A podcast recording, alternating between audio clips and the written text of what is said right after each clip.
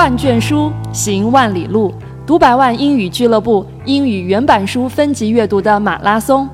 The more that you read, the more things you will know. The more that you learn, the more places you will go. Join us on our reading adventures.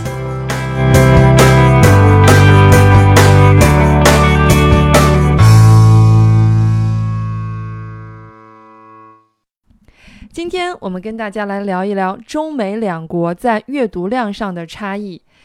那么提到美国学生的阅读量，很多时候大家都会感叹为什么会如此的惊人。如果大家有过出国念书的经历，或者身边有朋友去过国外念本科或者是研究生，常常会听他们说起，在国外的大学的课上，教授往往没有一本固定的教材，每一周会布置一些文章要去阅读，而一周的阅读量随随便便就是几百页。中国的学生在读这些文字的时候，至少在一开始是非常之不适应的。事实上，美国教育的特点之一就是从小重视阅读。在中国儿童早期阅读现状报告这样的一个官方啊出具的报告当中显示，西方发达国家儿童在六到九个月的时候就开始阅读，而中国儿童普遍要到两到三岁才开始阅读。美国儿童在四岁之后就进入到独立的、自主的大量阅读的阶段。而中国儿童呢，平均要到八岁才能到达这样的一个水平，所以中国孩子哈，不但是在阅读的起步上时间比美国的孩子要晚，在阅读量上，我们其实也比不上美国的孩子。我拿我的一个小侄子来说，他今年上初一，在课桌上呢，就是家里的书桌上堆满了很多很多的教材。然后每天哈，在各种题海刷题的间歇当中，能够读一些课外书籍，对他来讲就是一种放松，或者说是一种休息。老师对他们讲的是，现在初一还有时间再读读课外书，那么到了初二、初三，想都不用想了。如果说我们的阅读情况是这样的一回事情，那换言之，小朋友八岁才开始独立的阅读，可能到了。十四五岁到了初中的高年级阶段，可能就不再有时间去进行阅读。那我们的阅读量比起美国的中学生来，差距哈，基本上就是六比一的差距，也就是我们的阅读量大概只有美国孩子阅读量的六分之一。据说当年苏联发射第一颗人造卫星，震惊了美国。美国政府当时经过研究调查，发现美国人的阅读量少是影响人智力发育的一个重要原因。于是乎，就制定了一系列提升学生阅读量的措施。时至今日，美国中小学生的阅读量已经比起当年有了极大的提高。也许是因为这个哈，美国人的智力发育水平也有了一个普遍的提高。那么现在美国中小学生的阅读量是多少呢？说了这么多，还没有给大家一个具体的数字哈。那美国有一个专门研究中小学阅读情况的网站，如果大家有兴趣，可以看一看 www.dot.learnalytics.dot.com，中间是 L E A R N A L Y T I C S，在这样的一个网站上公布了一个长达六十四页的关于美国中小学阅读情况的报告。那我说的是二零一六年的版本，这个报告涵盖了美国三万一千三百二十七所中小学的九百八十万名学生，他们阅读的书数目，哈，阅读书或者是文章的数目是超过了三亿三千四百万本。在这个报告当中，不但说到了就是美国中小学生他们这个全年的阅读总量。他们还把从小学一年级开始啊，一直到高中毕业，整个的 K 十二阶段，学生平均每一年阅读多少书，也给我们做了一个统计。据说呢，一个小学一年级的学生平均一年阅读量是在两万五千八百七十八个字，小学二年级的平均阅读量就已经达到了八万三千两百零五个字，到了小学高年级呢？这个数字就上升到了年阅读量超过四十万字。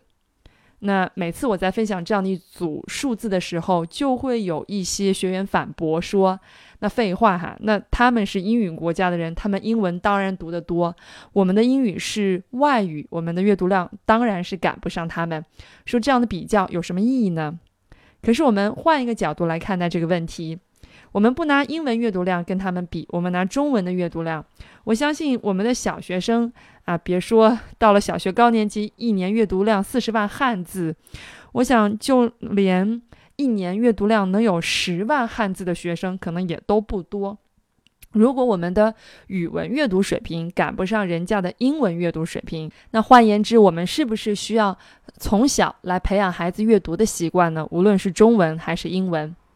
第二个角度呢是说，如果你想要让自己能读懂英文的原版文章，换言之，如果你想你的英文能够跟一个正常的美国人一样，对吧？我想一个中学生应该就能代表着正常人的语言水平，就像我们今天初中生，他的语言水平应该是还不错，日常交流生活应该没有太大的问题。但如果真的是到学术或者是到工作领域，可能一个初中生的语文水平还稍微欠缺了一些。那我们的英文如果真的想学到那么好，我们是不是也需要有这么多阅读量的积累呢？如果没有这样的一些阅读量的积累，我们又希望自己能有一个非常好的英文水平，那这样的一种希望是不是就是一种梦想，或者说是一种幻想呢？美国的教育制度除了对中小学生的阅读量有要求之外，对于阅读书的难度也是有要求的。如果大家身边的这个朋友哈，或者说自己的孩子，有曾经考过这个我们叫小托啊，托福 Junior，托福 Junior 是针对这个中小学生的相对比较低难度的托福考试。如果你们有看过这个托福 Junior 的成绩报告单，你会发现在这个成绩报告单的阅读理解部分，除了有显示分数之外，它还会。出现一个叫做 Lexile Measure，一个叫做蓝思值的。比如说，一个托福 Junior 阅读理解拿了两百八十分的一个小孩，他的蓝思阅读值大概是在一千 L。那么这个一千 L 又是个什么东西？又意味着什么呢？所以说回到这里哈，我们讲分级阅读，不得不讲的一个非常科学的衡量标准或者是测量手段，就叫做蓝思值。美国人把各种阅读材料按照多个维度，比如说词频使用的高低、句子结构的复杂程度等等，哈，把它进行了一个难度的划分，就是从不同的维度对一个阅读材料，可以是一篇文章，可以是一个报道，可以是一本书，做了一个难度划分。难度越简单的书，它的蓝思值就会越小。那么蓝思值越大，自然也就说明这个阅读材料的难度越大。呃，而我们从托福 Junior 的考试成绩单跟蓝思值对应起来，你就会发现，这是美国人做的很好的一点，就是他们的考试成绩就能对应你能读懂哪个难度级别的书，也就能等同于你的英文水平是多少。其实不单是美国人，英国人也这么去做。呃，大家如果在欧洲学习啊，无论你是学德语、英语、法语。大概你都会听到一个东西，叫做欧洲语言共同框架体系。这是个什么东西呢？比如说，我们拿雅思考试来讲，今天如果你去考雅思，如果你考了一个八点五分，可能在那个八点五分的分数后面会标注一个叫做 C 一；如果你考了七点五分呢，可能会在后面标注一个叫做 B 二。这个 C 一和 B 二意味着什么？对吧？英国人。啊，或者说整个欧洲哈，他们把语言按照比较低的级别，从 A 开始，A 一、A 二、B 一、B 二、C 一、C 二。如果你能到 C 的级别，你就是英文非常牛的；能到 C 二，那就基本上是接近母语。所以你会发现，很多欧洲人编写的教材，在教材的后面，他会比如说写上一个 B 二，也就意味着说这个书的难度是一个 B 二级别的难度。雅思考试呢，诶，七点五分，他会告诉你对应 B 二。那你就知道说，哦，这样的一个考试和这样的一个书籍难度是匹配的。那对于我们中国的英语学习者来讲，如果你知道了自己的现有的英语水平是处在什么样的蓝思值，等你再去寻找阅读材料的时候，你就可以挑和自己阅读水平能力相当的书籍来进行阅读，这样就不会出现书籍过于简单或者是过于难的问题。可是话又说回到这里了哈，大家就觉在想，刚才我举的那个这个蓝思阅读值能到一千 L 的，它到底是个什么水平呢？呃，我们拿一个四级刚过的学生为例哈，因为我身边啊正好出现了好多个实习生，我拿这些实习生都做过实验。一个四级刚过的学就是大学生，他的阅读能力蓝思值大概是在七百五左右，七百五呢就是美国小学四五年级的水平。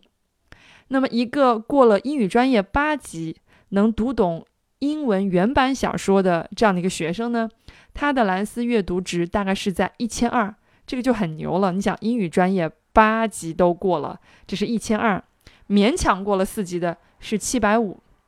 那么大家可以去想一想哈，这个对应起来的这样的一个水平，也就是大部分这个四级勉强过了的人是美国小学高年级学生的水平，那么过了六级的大概就是初中生的水平。美国，那么。如果你要是能过了英语专业八级，你基本就对应哈美国高中生的水平了。那怎么才能够知道自己的蓝思阅读值的能力？那么在哪里又能够去查到这个读物对应的蓝思阅读值呢？大家可以去登录这个蓝思的官网啊，大家只要到搜索引擎里面去搜索一下 www.dot.lexile.com，lexile，l e x i l e。你就能够去登录注册，你可以去做一下题目，知道自己的蓝思值。呃，然后呢，只要不是特别新的书哈，你基本上在那个官网上输入这个书名，它都会给你显示出这本书它对应的蓝思值是多少。我觉得这也是一个比较不错的工具。所以语言学习它真的不是一个一劳永逸的事情。我觉得这就跟健身、跟减肥其实是一个道理。运动的人，你一旦停止运动，你突然会发现身体的各项机能会掉得很快。然后呢，如果一个减肥的人停止了减肥，你发现你的体重反弹也是很明显。一个学习语言的人，如果你一旦中断了很长时间，不再去接触这个语言，你的英文水平也是会后退的。英文里面有一个词叫做 summer slide，summer 叫做夏天。Slide，大家知道叫滑滑梯嘛，就是滑梯。什么叫 summer slide？意思是说，如果暑假不读书，开学了之后呢，成绩就会下降。啊，原来美国学生哈，真的是跟中国学生一样，暑假并不是所有人都在放鸭子，还是会有人会好好学习。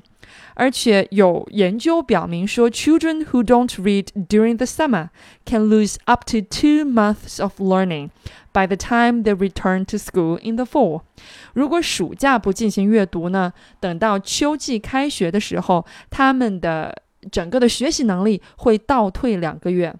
所以，summer slide 啊，这种暑假不读书，成绩会下滑。这个单词的出现，从某种意义上也能表明要不断的保持学习，保持阅读。我想，听了这些数字啊，包括这样一些事实的分享之后，大家可以再想一想：我们从小学一直学到大学，工作了还在学英文，没什么提高。大家可以想想，我们到底阅读了多少的英文数字量？如果说我们的阅读量可能还赶不上一个美国的小学生，那我们就坦然地接受我们的英文不好这样的一个事实了。如果大家真心想学好英文，也曾经试过各种各样的方法，或者说试过各种各样的一些建议，也没有太多收效的话，不妨这一次就静下心来，从阅读开始做起吧。获取更多英语学习资讯，进一步了解英语原版书的分级阅读，请关注我们的微信公众号“读百万英语俱乐部”。